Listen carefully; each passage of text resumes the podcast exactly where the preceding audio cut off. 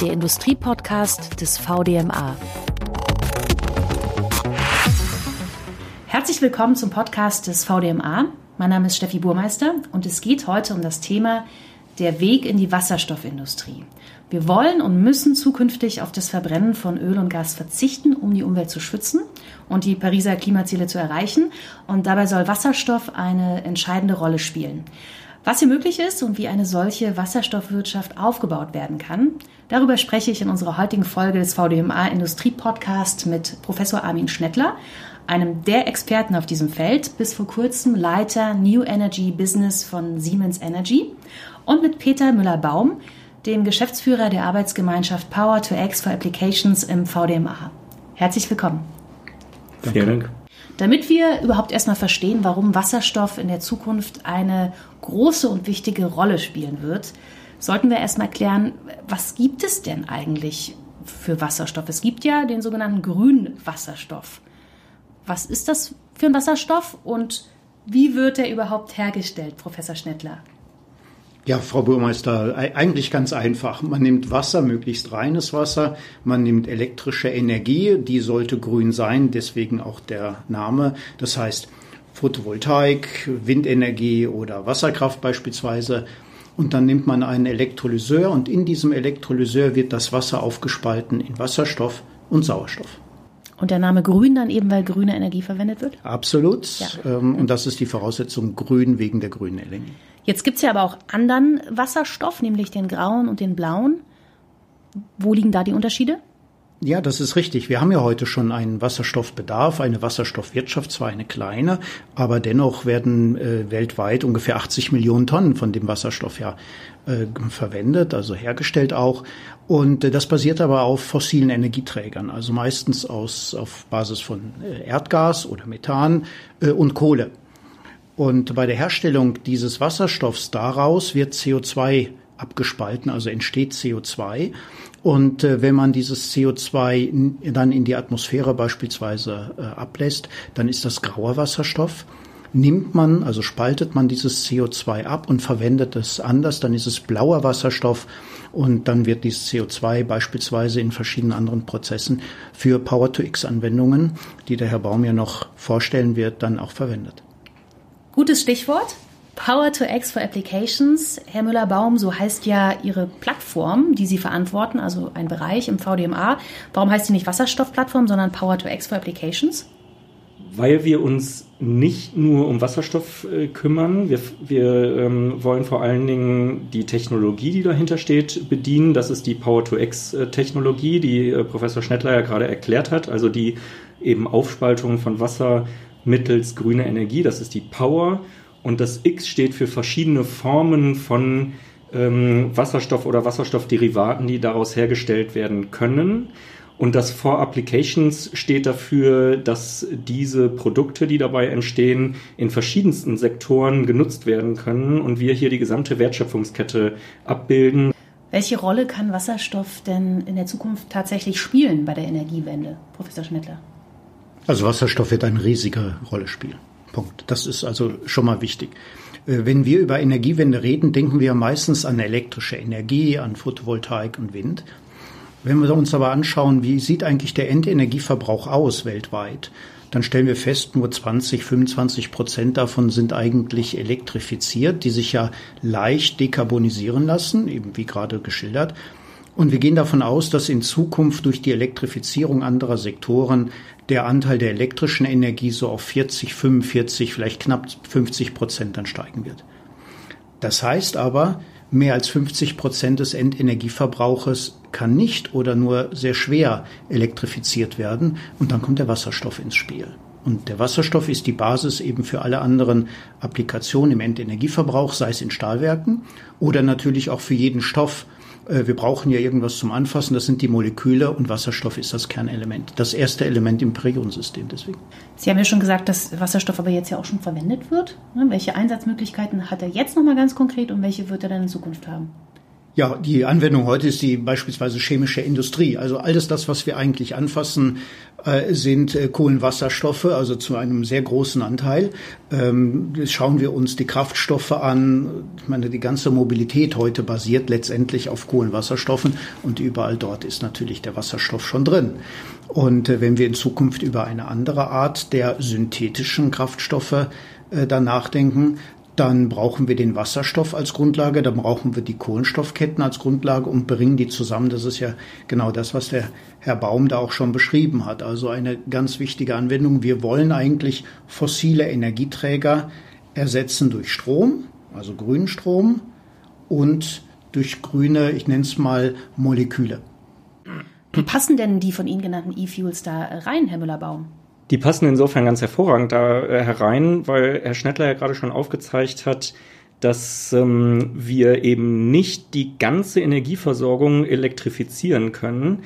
Ähm, das heißt letztendlich aber auch aus unserer Sicht, dass wir auch in Zukunft auf Energieimporte angewiesen sind. Deutschland importiert heute weit mehr als 70 Prozent seiner Energie. Wenn wir jetzt mal davon ausgehen, dass wir ähm, vielleicht bis 50 Prozent komplett elektrifizieren, was dann sinnvollerweise auch möglichst hier, sei es in Deutschland, sei es in Europa hergestellt wird. Dann haben wir aber immer noch einen Anteil von über 50 Prozent, ähm, der in Molekülen vorliegen muss und der sinnvollerweise nicht oder zumindest nicht komplett bei uns hergestellt wird, weil es andere Regionen auf der Welt gibt, wo das viel besser und dementsprechend auch viel günstiger geht. Nehmen Sie beispielsweise den kompletten Äquatorgürtel mit Ländern wie Saudi-Arabien oder äh, Marokko ähm, oder andere, äh, in denen viel mehr Wind und Sonne verfügbar ist und somit äh, günstiger erstmal der grüne Strom hergestellt werden kann und dann eben aus diesem grünen Strom die grünen Moleküle. Die kann ich in Form von Wasserstoff transportieren, das ist aber relativ komplex. Wenn ich da aber Kohlenwasserstoffe draus mache, und das sind dann eben beispielsweise diese genannten E-Fuels, lassen sie sich sehr gut transportieren, sogar mit vorhandener Infrastruktur, weil wir letztendlich chemisch über Dinge reden, wie wir sie heute auch in einer fossilen Welt äh, Tag ein, Tag aus transportieren. Es ist uns, glaube ich, allen klar, dass wir ziemlich schnell handeln müssen, wenn wir die Klimaziele erreichen wollen. Was ist denn Ihre Einschätzung, Professor Schnettler? Wann kann denn Wasserstoff wirklich in der Industrie, bei industriellen Prozessen im wirklich großen Stile andere Energieträger ablösen? Das ist eine schwierige Frage, aber eine sehr gute Frage. Ähm, letztendlich gehört zu jeder Technologie oder zu jeder Markt äh, und damit auch zu einer Wasserstoffwirtschaft äh, gehört eine, äh, eine wettbewerbsfähige Anwendung, also die Off-Taker, von denen wir sprechen. Das können dann direkte Anwendungen sein vom Wasserstoff in der Mobilität, in Stahlwerken, in der chemischen Industrie. Äh, oder auch in einer existierenden Flotte, dort wo ich heute im Prinzip schon Bedarf hätte. Das haben wir aber kaum, weil die Regulierung noch nicht ganz so weit ist. Also es fehlt der Anreiz im Moment dazu. Deswegen Phase 1, warum es so schwierig ist. Zweitens brauchen wir natürlich eine Technologie, die es uns ermöglicht, im großen Stil äh, die Herstellung von dem grünen Wasserstoff auch zu skalieren. Wir haben eine Technologie, diese Elektrolyseure und die äh, chemischen Prozesse dahinter, die Syntheseprozesse, aber nicht in der Größenordnung, wie wir sie eigentlich brauchen. Das heißt, hier müssen wir industriell skalieren. Das braucht noch einige Jahre, sicherlich noch drei, vier, äh, also bis Mitte des Jahrzehnts, bis wir dann eben die Technologie im großen Stil zur Verfügung haben. Und dann müssen wir die natürlich großindustriell umsetzen. Das heißt, bis Ende des Jahrzehnts wird sicherlich noch dauern.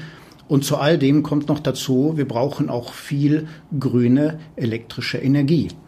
Und wie Herr Baum ja auch sagte, das heißt, wir reden nicht über ein deutsches oder ein regionales Geschäft, noch nicht mehr über Europa, sondern wir reden über eine globale Wasserstoffwirtschaft. Und wenn die Rahmenbedingungen erfüllt sind, dann werden wir auch über eine großindustrielle Anwendung, also im Prinzip eine Energieversorgung weltweit basierend auf Wasserstoff und, und Strom dann sein. Ein bisschen klang da schon durch, was wir tun müssen, aber welche konkreten Maßnahmen müssen denn vielleicht auch von der Politik ergriffen werden, damit das wirklich realistisch ist?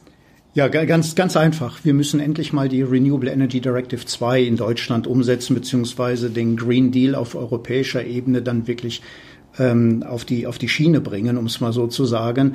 Äh, ich bin fest davon überzeugt, dass wir auch Mindestquoten benötigen, insbesondere am Anfang. Wir dürfen nicht den Fehler machen, eine Subventionswirtschaft aufzubauen. Das ist, glaube ich, ein ganz wichtiger Punkt. Der Markt wird entscheiden, auch welche Technologie eingesetzt werden muss. Aber ohne einen Off-Taker-Markt und damit auch eine Zahlungsbereitschaft, sei es beim Endkunden oder bei denjenigen, die letztendlich die Produkte abnehmen sollen, die sicherlich am Anfang etwas teurer sind, wird es nicht funktionieren. Das heißt, die Rahmenbedingungen, die regulatorischen, müssen jetzt schnellstens umgesetzt werden. Wir reden seit langer Zeit darüber.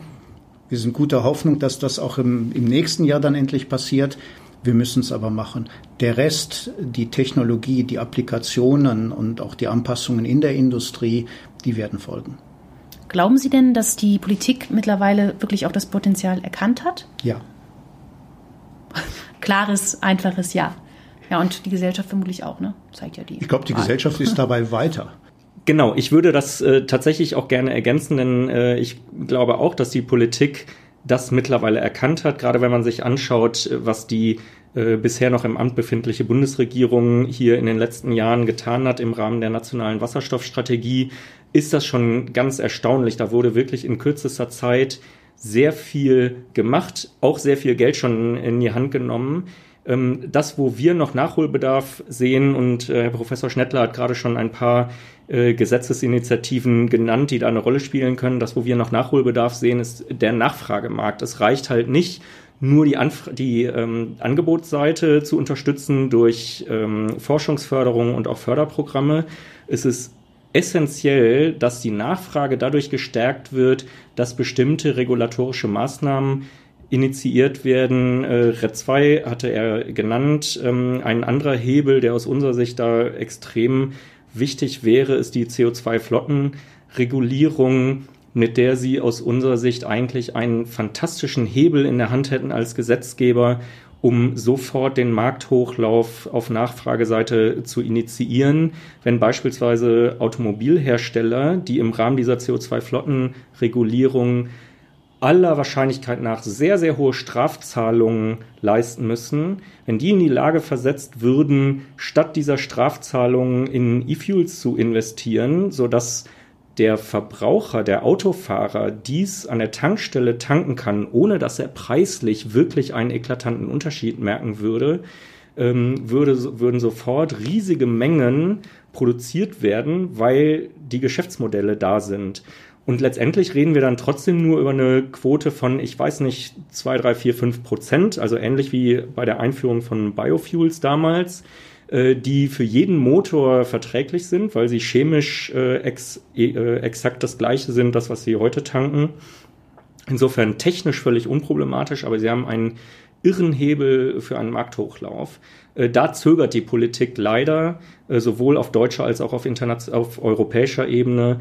Äh, und das wäre so ein Instrument, mit dem man hier wirklich schnell vorankäme. Schnell heißt dann trotzdem, das hat Professor Schnettler völlig richtig dargestellt, Ende des Jahrzehnts. Also bis das dann wirklich in Gang kommt, die Anlagen gebaut sind, etc. pp, wird sicherlich noch bis Ende der 20er, Anfang der 30er Jahre dauern. RED 2, wenn ich es richtig verstanden habe, haben Sie gerade erwähnt. Vielleicht können Sie das noch kurz erklären. Die, das ist die Abkürzung für die eben genannte Renewable Energy Directive. Also es geht letztendlich darum, erneuerbare Energie in Sektoren wie beispielsweise den Verkehr reinzubringen. Jetzt ist bei Ihnen beiden auch schon das Stichwort gefallen, international ne, oder global, wenn es eben um eine Wasserstoffwirtschaft geht. Das bedeutet, äh, Deutschland wird das vermutlich nicht im Alleingang aufbauen können, so eine Wasserstoffwirtschaft. Aber ja, Europa kann es vielleicht, ne, als EU gemeinsam. Wie schätzen Sie ähm, die Lage da ein, Herr Müller-Baum? Also erstmal völlig richtig, dass wir das nicht alleine können. Es wäre so, sogar fatal, wenn wir versuchen würden, irgendwas in der Richtung alleine zu machen, dann müssen wir eigentlich scheitern. Aber tatsächlich ist es so, dass das auch gar nicht mehr der Fall ist. Also es hab, haben jetzt schon wenn ich richtig äh, das im Kopf habe, im Moment äh, über 20 Länder eine eigene Wasserstoffstrategie erarbeitet. Weitere knappe 20 arbeiten daran. Also man sieht schon, dass das international ein riesiges Potenzial hat, dass ganz viele Länder hier auch in dieses Geschäft einsteigen wollen, wenn man das mal so sagen möchte. Ähm, und tatsächlich sind wir in Deutschland auch äh, leider nicht die schnellsten, sondern es gibt durchaus andere Länder, die hier Vorreiter sind. Und wir müssen wirklich aufpassen, dass wir zügig nachziehen. Denn tatsächlich glauben wir, VDMA-seitig, dass unsere Mitglieder oder insbesondere auch die deutsche und europäische Industrie hier wirklich Technologieführer ist und eigentlich diesen Markt weltweit wunderbar bedienen kann. Aber eben nur, wenn wir das auch schaffen, einen stabilen Heimatmarkt in Deutschland und Europa aufzubauen, um auch zu zeigen, wir können das, das geht, das funktioniert, äh, auch in einer Praxis und nicht nur in Pilotprojekten. Ähm, und dann ergibt sich durch äh, Kooperation mit anderen Ländern äh, eben wirklich große Möglichkeiten, hier ähm, die notwendigen Mengen zu produzieren. Professor Schnettler, haben Sie da Ergänzungen? Ja, ähm, Wasserstoff und grüner Wasserstoff ähm, oder bunter, wie auch immer sich das als Übergangssituation darstellen wird, äh, muss zum Commodity werden. Und für ein Commodity brauchen Sie einmal ein wettbewerbsfähiges Produkt. Das heißt, wir müssen die Preise für das Produkt Wasserstoff runterbekommen, damit wir eben nicht über Champagner reden. Äh, und wir brauchen Energiepartnerschaften. Das hat Herr Baum ja auch gerade schon, schon gesagt und das ist absolut richtig. Äh, wenn wir mal schauen, wie setzt sich eigentlich so der Preis des Wasserstoffs zusammen, dann ist es im Wesentlichen ist das der Strompreis, die Benutzungsdauer, das heißt, wie viele Stunden im Jahr kann ich eigentlich so eine Produktionsanlage auslasten? Also mit grünem Strom speisen ist ja das Wichtige. Ich brauche natürlich Wasser und so weiter. Und der dritte Aspekt ist die Infrastruktur, also im Prinzip die, ähm, in, die Investitionen, die ich decken muss und natürlich die Abschreibung beziehungsweise den Ersatzbedarf. Das sind die drei Preiskomponenten. Und wenn ich mir anschaue, in welchen Regionen, also Saudi-Arabien, Mittlerer Osten, Nord Nordafrika, Australien, Südamerika, Chile mit unserem Projekt da in Patagonien im Süden Chiles, das sind alles Gegenden, in denen elektrische Energie, grüne elektrische Energie sehr preiswert erzielt, äh, äh, ähm, erzeugt werden kann. Und das Gute beispielsweise in Chile ist, dort haben sie Auslastungsfaktoren äh, von über 70 Prozent. Das heißt also 6000 Stunden im Jahr weht dort der Wind. Das heißt, Sie können Ihre Anlage mit den Windenergieanlagen dort, können Sie schon mal 6000 Stunden mindestens betreiben und haben zusätzlich noch grüne elektrische Energie. Sie brauchen das Wasser. Und dann haben wir dort sehr preiswertes, äh, preiswerten grünen Wasserstoff. Ja, und dann kommt die nächste Herausforderung. Da müssen wir diesen Wasserstoff dann irgendwie nach Europa bringen. Das ist das, was wir über die Derivate oder über die Fuels machen. Den Wasserstoff zu transportieren ist schwierig. Wenn wir jetzt nochmal ganz konkret auf den Maschinen- und Anlagenbau schauen, auf den deutschen und europäischen, was kann der denn tun, um zu helfen, dass eine Wasserstoffwirtschaft errichtet wird, Professor Schnettler? Äh, Firmen wie Siemens Energy und ähm, die deutschen Wettbewerber werden da ja oft als Technologieführer gesehen. Ja, also wir, wir, und das gilt aber jetzt nicht nur für, für die Wasserstofftechnologie, wir müssen eine Kosten- und Technologieführerschaft anstreben. Äh, Kosten im Moment ist schwierig, weil wir reden über eine Wasserstoffwirtschaft, äh, grüne Wasserstoff nicht wirklich, wir reden über einen Hype.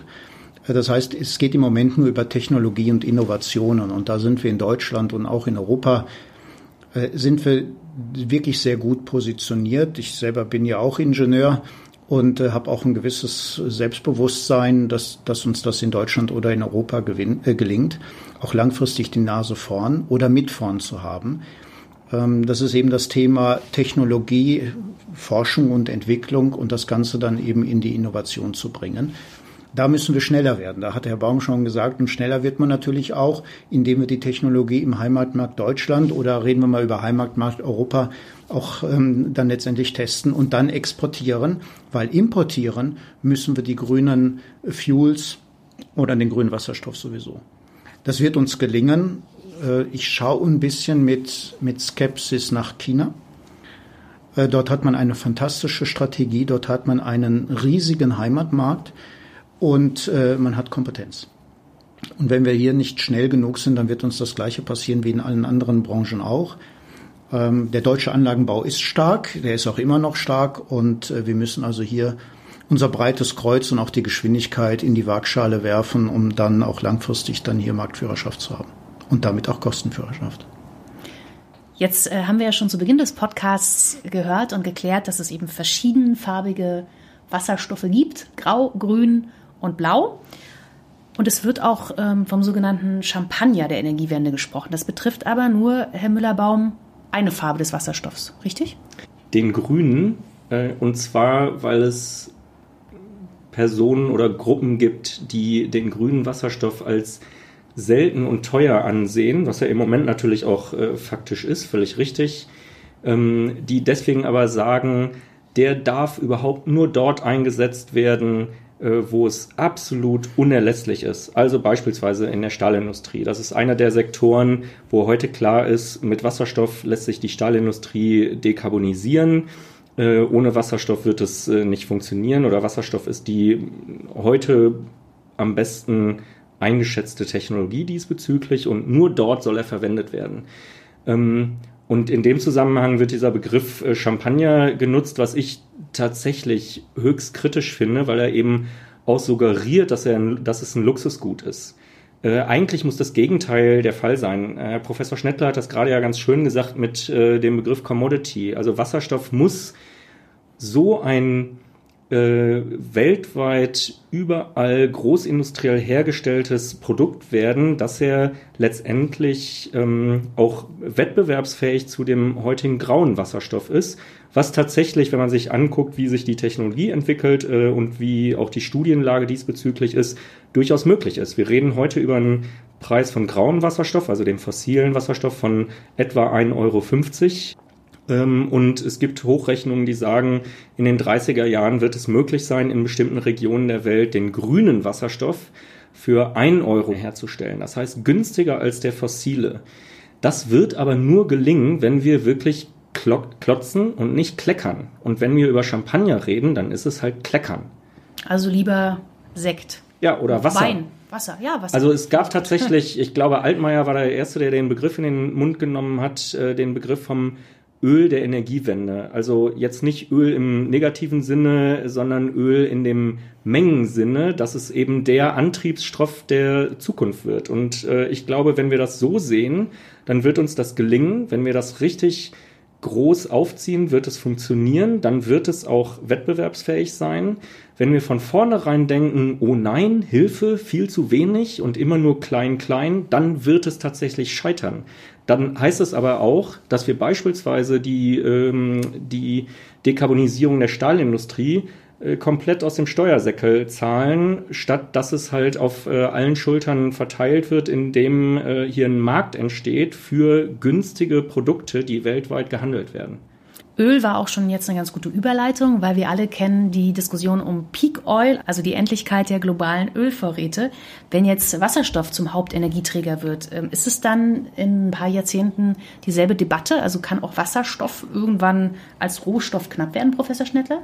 Nein, also ganz bestimmt nicht. Das ähm glaube ich, darüber, diese Gedanken müssen wir uns nicht machen. Ähm, ist auch vielleicht ein bisschen früh. Wir versuchen ja gerade mal die Wasserstoffwirtschaft, also die grüne, in Gang zu bringen. Und schauen Sie mal, wenn Sie mal zurückblicken, viele, viele Jahre, das Steinzeitalter hat ja nicht, ist ja nicht beendet worden oder hat ja nicht geendet, weil es keine Steine mehr gab. Äh, und äh, das Ölzeitalter wird nicht enden, weil es kein Öl mehr gibt. Uh, unabhängig davon, ob wir über Peak Oil oder was auch immer reden, sondern weil wir etwas machen müssen, und machen wollen. Und deswegen reden wir jetzt über grüne Energie. Wir kennen das über die elektrische Energie. Das funktioniert eigentlich mittlerweile ganz gut. Die Kosten zumindest sind unten. Ein paar Herausforderungen werden noch kommen, wenn wir über die Verfügbarkeit, also die Langfristverfügbarkeit von Energie dann reden. Das merken wir jetzt im Moment ja auch schon. Äh, und äh, mit dem Wasserstoff erschließen wir uns eben eine zusätzliche Energiequelle, die speicherbar ist die wir auch brauchen in, in der stofflichen Verwertung, ne, also die, die Moleküle. Also insofern, äh, da mache ich mir im Moment keine Gedanken. Unsere Aufgabe heute ist, dass, dass wir äh, die Wasserstoffwirtschaft dann eben hier lostreten und die Kosten runterbringen, die Verfügbarkeit dann, dann schaffen. Und äh, bis wir das erreicht haben, da haben wir das Jahr 2050. Und bis dahin, da habe ich auch eine sagt man, ein ganz gutes Vertrauen in die Ingenieure. Sind wir wieder dabei bei der Technologie, äh, dass uns dann auch gelingt, das langfristig dann eben auch zu sichern. Wasser haben wir noch genug. Es braucht auf jeden Fall eine Energiewende, um die Umwelt zu schützen und unsere Klimaziele zu erreichen. Welche Rolle dabei Wasserstoff spielt, darüber haben wir heute gesprochen mit Professor Armin Schnettler, dem ehemaligen Leiter New Energy Business von Siemens Energy, und Peter Müller-Baum, dem Geschäftsführer der Arbeitsgemeinschaft Power to X for Applications im VDMA. Vielen Dank Ihnen beiden. Ja, herzlichen Dank, Vielen Frau Burmeister. Und danke auch an alle, die zugehört haben. Auf der Seite des VDMA gibt es selbstverständlich noch mehr Informationen zu diesem Thema. Bis zum nächsten Mal. der Industriepodcast des VDMA.